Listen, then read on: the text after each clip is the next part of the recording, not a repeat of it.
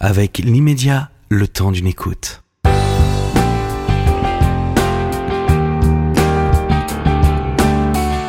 100% Berkoff, c'est bien sûr avec André Berkoff.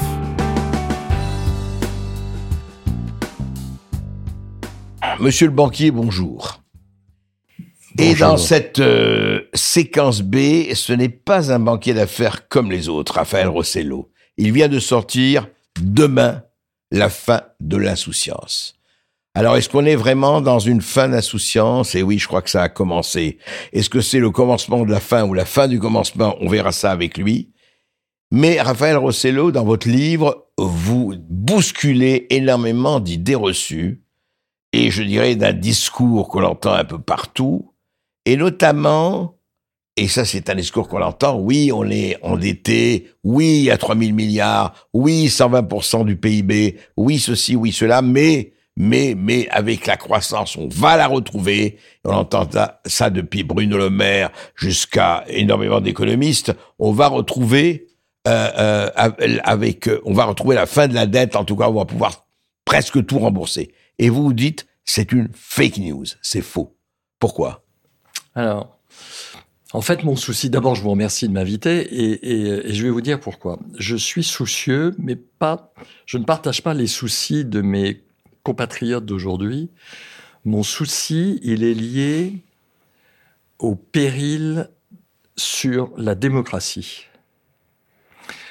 Ah, vous trouvez que la démocratie est en péril en ce moment Ah oui. Et, je, vais vous dire pourquoi, parce que ça revient, ça revient exactement à, votre question. Mais mon propos, c'est le risque qui pèse sur la démocratie libérale.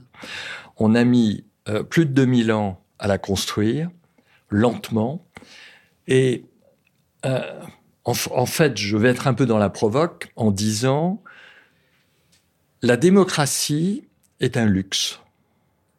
La démocratie a été, conçue par des, euh, les élites d'Athènes ou, de Rome qui n'étaient pas dans les nécessités, justement. C'est qu'ils avaient le temps euh, et les moyens de réfléchir à l'organisation de la cité.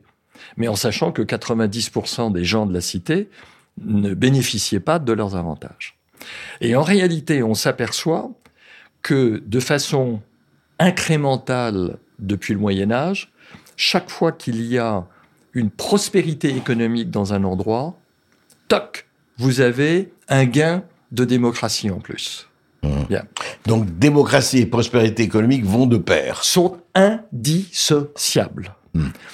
Or, ce que je dénonce, c'est que effectivement, nous nous sommes accoutumés à cette notion folle de la croissance à crédit.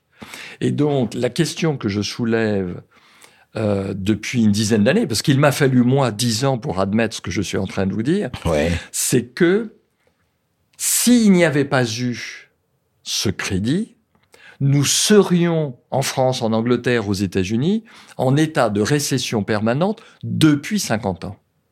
Depuis 50 ans. Alors, c'est quoi ce crédit Alors, Raphaël Rossello? C'est quoi ce crédit qui finance? Alors, ce crédit, c'est qu'en réalité, euh, si, on, si on soustrait les effets de la, de la dette qui ne cesse de croître, en réalité, l'activité économique, la prospérité, que l'on appelle aujourd'hui la croissance, se serait contractée. Et plutôt que de s'intéresser aux raisons structurelles de cette contraction permanente depuis 50 ans, en fait, on l'a caché par le recours à du déficit, et le déficit, c'est de l'endettement. D'accord? C'est-à-dire qu'en fait, on l'a dissocié, on dit oui, il y a la croissance, mais en même temps, on ne parlait pas du fait que on dépensait, on dépensait pour l'entretenir. Pour l'entretenir. Or, en réalité, c'est parce que, euh, et ça, ça me surprend quand même, euh, que parce que c'est pas seulement en France, en Angleterre, etc. Ouais. Que ce que l'on appelle les élites, qui ont fait des études euh, avancées, n'est pas ce réflexe de de comptable, euh, de caissier, qui consiste à se dire si il faut que j'emprunte deux pour générer un de richesse, il y a un problème. Il y a un problème. Pourquoi? C'est parce que l'excès de dette a créé des effets de bulle successives. Hein. En 87 euh, euh, en Asie, en 90 dans l'immobilier parisien ou japonais, euh, en 2001 avec la bulle Internet, en 2008 avec les, les subprimes, mhm. et aujourd'hui, paraît-il, avec les valeurs technologiques, etc. Bon. Mais à chaque fois, le processus est le même, c'est qu'on crée des survaleurs dans des proportions stratosphériques et c'est au moment, ce qui est en train de commencer, c'est au moment où on va brûler littéralement les billets de banque correspondant à, cette survaleur, que l'on va se rapprocher de la réalité. Et ce qui m'inquiète, c'est que quand on regarde cette, c'est un, c'est un Indien dont j'ai oublié le nom, euh, qui a évoqué ça, de cette fatigue de la démocratie. En fait, en fait, c'est pas une fatigue de la démocratie. C'est que comme cette prospérité n'est plus aussi vertueuse qu'elle a été à l'époque de nos grands-parents et arrière-grands-parents, eh bien, le bon peuple, pardonnez-moi cette expression mmh. euh, liée à mon âge, mais euh, en fait ressent que la prospérité n'est plus aussi vertueuse. Et je pense que le phénomène de l'élection de Trump, des Gilets jaunes, euh, du Brexit, euh, de l'arrivée de, de l'extrême droite en Italie, enfin, je veux dire, tous ces éléments convergent vers le fait que, n'ayant plus les bénéfices de cette prospérité, bah dans le fond, euh, les éléments de démocratie deviennent secondaires. Alors que pour moi, ils sont essentiels. Alors, est-ce que, est-ce que justement, on n'arrive pas à parler, et, vous allez me dire la traduction en économie, vous savez, on l'a vu par le Covid, est-ce que vous préférez votre sécurité, votre liberté? Est-ce qu'il faut avoir ce choix, Cornélien? C'est-à-dire dit oui, d'accord, ah oui, le confinement, enfin je parle en médecine, en sanitaire, oui, il y a eu le confinement, on vous a effectivement limité, mais c'est pour votre bien, c'est pour votre santé, si vous voulez survivre, sinon vous allez mourir du Covid. Est-ce qu'en économie, depuis beaucoup plus longtemps, est-ce qu'il n'y a pas ça? Ce faux sentiment de sécurité et de croissance qui cache une vraie faillite ou en tout cas une faille. Alors, en fait, euh, je, sais que la, réaction naturelle est de chercher des coupables. Mmh. Euh, je dirais, nous sommes tous coupables. Nous sommes tous coupables parce que quand Giscard arrive au pouvoir, euh, bon, d'accord, la croissance n'était pas au rendez-vous, donc il a augmenté. Mais le budget était en équilibre, euh, vous le rappelez. Alors, le budget a été en équilibre un an, un an sur, les, sur les sept ans. 74, 1974. Absolument. Euh, mais en tendance, ça y est, on, on, on, commence à rentrer. Alors il y a eu plein de, plein, plein de théories, le stop and go, etc. Bien sûr. Non, mais restons sur le concret. oui. On, on sent qu'il y a un affaiblissement de la croissance. Et comme on considère que justement la croissance est absolument euh, nécessaire, vitale mmh. à la vie de nos sociétés, eh ben on s'endette un peu. Bien. Le seul problème, c'est que je pardonne euh, à Giscard et, et, à Mitterrand parce qu'ils sont restés dans cette, je dirais, dans cette séquence où ils avaient l'espérance que cette belle croissance, prospérité, vertueuse, etc., revienne. Mais 30, 40, 50 ans plus tard, entendre les mêmes élites nous dire c'est la croissance qui va eh régler le problème de la dette, mesdames et messieurs, la croissance n'est exclusivement que le produit de l'endettement. Point barre. C'est-à-dire que s'il n'y a pas endettement, il n'y aura pas croissance. Non. Nous sommes en récession. tout le monde s'inquiète aujourd'hui en disant Oh mon Dieu, l'année prochaine, la récession. Mais ouvrez les yeux. Cette récession latente, et merci de me donner la possibilité de l'évoquer, cette, cette récession est latente depuis 50 ans. Mmh. Donc c'est pas c'est pas un phénomène nouveau.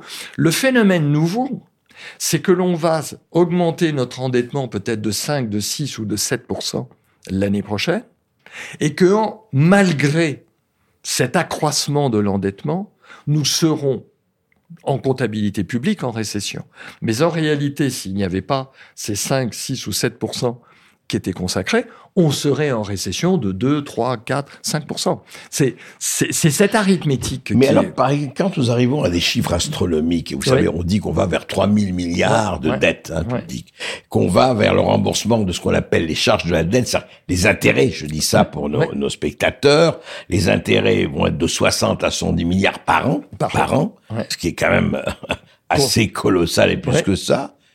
En fait, oui, les gens se disent oui, c'est comme ça, mais vous savez très bien, l'Amérique c'est comme ça, et d'ailleurs vous en parlez dans votre livre. Bon, bah, écoutez, on s'assoira sur la dette comme d'autres l'ont fait, et après tout, euh, on a vécu avec ça pendant des décennies. Pourquoi le continuerait-on pas comme ça? Alors, où est, où est, le problème? Le problème, il y a, y a une dimension monétaire, euh, financière, économique. Fondamentalement, c'est pas celle qui me préoccupe le plus. Celle mmh. qui me préoccupe le plus, c'est ce que je qualifie de décrochage humain, de décrochage social. Et on revient à ce problème de démocratie. Et ça se traduit comment ce décrochage? Ah ben, Ce décrochage, c'est que on considère aux États-Unis alors bien entendu, c'est pas mainstream, c'est pas c'est pas Wall Street qui dit ça. Non, non, mais nous sommes, nous sommes, nous sommes, nous sommes nombreux à considérer qu'aux États-Unis, il y a, écoutez bien les chiffres, entre 40 et 80 millions d'Américains qui sont au bord de la route. Ils ne sont plus dans l'activité, la prospérité. Ils sont marginalisés, carrément. Ils sont, marginalisés. Alors il y en a certains, euh, c'est qui sortent de tout. Ils sortent des systèmes sociaux, ils sortent des systèmes médicaux, ils sortent des statistiques de l'emploi, etc. Donc, euh, et les chiffres là. C'est énorme, 80 millions. C'est énorme. C'est considérable. Sur 350, 360 euh, millions, c'est, oui. C'est absolument le quart, pratiquement. On, oublie, on oublie qu'aujourd'hui, à la minute où on se parle, et ça, ça dure depuis maintenant des décennies, euh, vous avez, sur ces 80, vous avez plus de 40 millions qui sont à ce qu'on appelle la soupe populaire en France. C'est-à-dire. Aujourd'hui. Aujourd'hui. Attendez, pas 40. 40 millions, non, aux États-Unis. 40 millions d'Américains sont à la soupe populaire. à ce qu'on appelle, à ce qu'on appelle le food stamp, c'est-à-dire historiquement. C'est le resto du cœur. C'est les restos du cœur. On met, on mettait à l'encre, euh, etc. De quoi avoir un bol de soupe hein, dans les années 30, etc. Et quand on dit ça, les gens disent mais c'est pas possible l'Amérique parce qu'on a la vision nous de touristes à Boston, New York ou San Francisco. mais on va pas, on va pas dans le, le Middle West. Donc ce que je veux dire, c'est que le décrochage humain me paraît être celui qui est le plus inquiétant. Mhm. Maintenant, par rapport justement à la monstruosité de la dette, que se passe-t-il? Soit on se met à table, tous, en disant, sorte de plan Marshall, hein, mhm. disant, euh, bon, on a, on a euh, je ne sais pas s'il faut dire un, une montagne ou, une abîme de, de dettes. oui, il faut d'accord. C'est un tsunami total. absolument. Qu'est-ce qu'on fait? Qu'est-ce qu'on fait dans la mesure où si disposition qui est prévue par la Constitution américaine, c'est-à-dire la possibilité aux États-Unis de répudier sa dette. Mhm. Ce qui n'est pas dans la Constitution française. En française, on ne peut pas le faire. Ah, normalement, on ne peut pas le faire. alors, que, alors que l'Amérique s'est donné le droit constitutionnel de le faire. D'accord. C'est pas très connu, cette disposition. Si on répudie la dette française en partie, qui va souffrir? C'est pas le 1% des plus riches. C'est la classe moyenne qui a mis son bon argent de son bon travail en assurance vie, en livret A, etc et à qui on va dire ah bah oui mais nous avions pour 15, 20 ou 30% de dettes françaises dans notre portefeuille, ça vaut plus rien, tu t'as as perdu on prend tout ça. Ouais. On, prend tout ça. Bien. Donc il y a ce risque. Est-ce que ce risque est important aujourd'hui, très franchement, Raphaël Rossello C'est-à-dire quel est le risque sans vouloir du tout euh, euh, paniquer Non, non, non, non, non dire il, est alors tout le problème est pour moi il est possible mhm. Je ne sais pas quand. Hein. Il est possible. Je crains si nos politiques de tous bords, de mmh. tous bords, ne se, je dirais, ne se rendent pas solidaires de ce, de ce combat, qu'on passe du possible au probable. Ouais. D'accord? Et, Et il est quand même plus tard que tu ne penses, comme disait l'autre. Ou pas? Oui, bien sûr. Bien sûr, parce qu'il y a tout un tas d'artifices, etc. Mais enfin, je veux dire, on est quand même sur une poudrière dans la mesure où les choses sont claires. Hein. L'Europe du Sud a la capacité d'emprunter, encore sur les marchés, uniquement parce que nous sommes dans la zone euro et que ce sont les pays dits frugaux comme du Nord, du Nord qui, eux, disent non, non, non, non, non, non, nous, nous emprunterons que de façon limitée. Mmh, ça. Donc, le quoi qu'il en coûte n'a pas existé en Allemagne. Hein. Ils, ont, ils, ont, ils, ont, aidé, mais il n'y a pas eu, il y a pas eu ce, cette largesse. Hein. Euh, il n'y a pas eu cette largesse. On a ouvert la planche à billets totale partout. Oui, or, or euh, j'ai des bureaux qui sont pas très loin de la place Vendôme. C'était pas il y a très très très, c'est pas au Moyen Âge. C'était euh, de mémoire en 1871 ou chose comme ça que l'on a brûlé euh, justement les planches à billets, c'est-à-dire les, euh, etc. Place Vendôme, mmh. en considérant que c'était euh, justement le, une, une, saloperie. Pourquoi? Parce que la saloperie, je, je répète, n'est pas pour la tranche la plus aisée. C'est le mainstream, c'est la population. Ça. la classe moyenne. C'est la, classe moyenne qui fait, qui a fait et qui continue de faire le succès de la démocratie libérale. Ouais. Et donc, si cette classe moyenne non seulement s'appauvrit, mais sans faire faillite, mais enfin vraiment devient, disons, presque côtoie une certaine misère, c'est pour vous la fin de la démocratie. En tout cas, une, oui. une panne démocratique totale. Mais, quoi. Mais, mais, mais, cher ami, pour une raison très simple, c'est que nous sommes tous, autant que nous sommes, des bêtes en puissance. Si effectivement, moi, à la limite, je m'en fous, mais si on vient toucher aux êtres que j'aime parce qu'on leur vole de quoi se nourrir, mais bien sûr que je vais devenir un être agressif. normal, d'ailleurs. c'est tout. Donc, il est absolument légitime. C'est les raisins de la colère. Enfin, je veux mmh, dire, mmh, euh, mmh. Euh, c'est si effectivement une grande partie de la population ne peut pas toucher ses allocs, parce qu'on va grignoter sur ce budget, ne va pas toucher son euh, son RSI. Si avec sa carte vitale, elle n'est pas remboursée. Si avec sa carte vitale, on lui dit ah ben non, on te rembourse plus à 100%, mais à 80%. Si à la banque on te dit tu as le droit de sortir 200 euros, même si tu en as 10 000, euh, mais c'est comme ça. Ce qui est arrivé à Chypre il y a, il y a 6-7 ans. et à la Grèce, enfin oui. Et, Chypre, et, et en Grèce, etc. Donc l'alerte, l'alerte qu'il faut donner et c'est là où je reconnais que le politique est dans une situation très difficile. Un, parce que je ne suis pas certain que le politique ait pris conscience de ce que nous sommes en train de dire. Ouais. Je le crains. Je crains qu'ils soient eux-mêmes avec une sorte de, de, narcissisme mmh. auto-satisfait de leur, mmh. de leur raisonnement. De leur gestion, enfin, hein, De leur gestion, de leur raisonnement. Euh, comme je le dénonce, je suis souvent en confrontation avec des gens qui raisonnent avec une extrême rigueur, mais sur des postulats qui sont faux. Vous n'imaginez pas, mon ami, quand, quand je vais me battre pour, euh, pour trouver les fonds pour mes, mes patrons de, de PME ou de TI, on me dit, ah oui, mais on, et on me tient un raisonnement très, très cohérent. Mais oui, mais mon bonhomme, ben, tu... S'il part avec des prémices fausses et des bases fausses, évidemment. Est-ce que ce n'est pas aussi, alors chez les politiques, à votre avis, Raphaël Rossello, euh, un certain électoralisme Si je commence à faire les Cassandres, ils vont jamais voter pour moi? Je parle des politiques. Est-ce que ça ne joue pas, ça Mais c'est évident. Mais attendez, le, euh, j'ai eu la chance, je peux le citer, mmh. c'est un, type euh, hors norme, euh, c'était le docteur Raymond Bonnefous. Bon. Raymond mmh. Bonnefous était sénateur-maire de l'Aveyron, euh, il avait été pressenti pour être le président du Sénat, etc. Bon. C'était un homme du terroir, c'était un médecin. Mmh.